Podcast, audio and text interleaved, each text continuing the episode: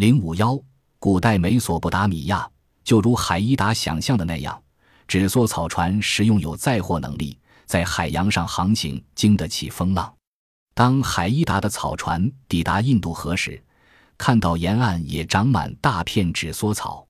和底格里斯河畔的纸梭草基本一样，也可以用来造船。可见当年的摩亨约伊达洛人有着与米索不达米亚人相同的资源条件。他们之间的贸易往来是极有可能的。